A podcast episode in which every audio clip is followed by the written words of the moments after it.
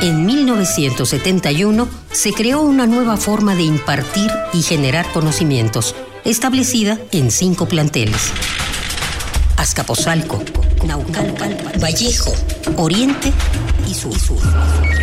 CSH, 45 años.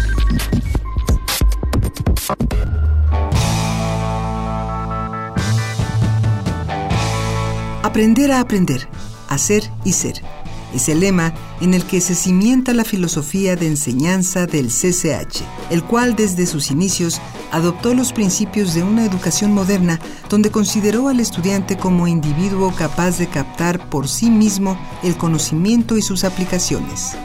Acerca de esto habló el doctor Pablo González Casanova en una entrevista del 26 de febrero de 1971, año en que fue creado el CCH.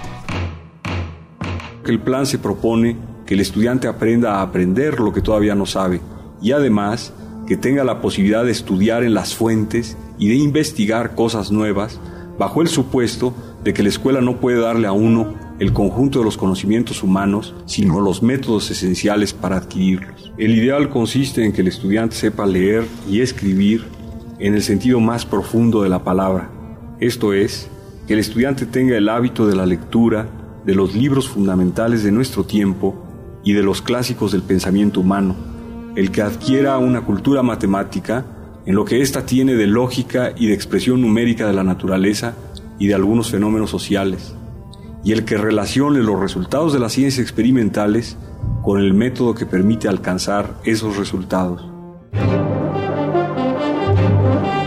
Creación del Colegio de Ciencias y Humanidades. Ex-rector Pablo González Casanova.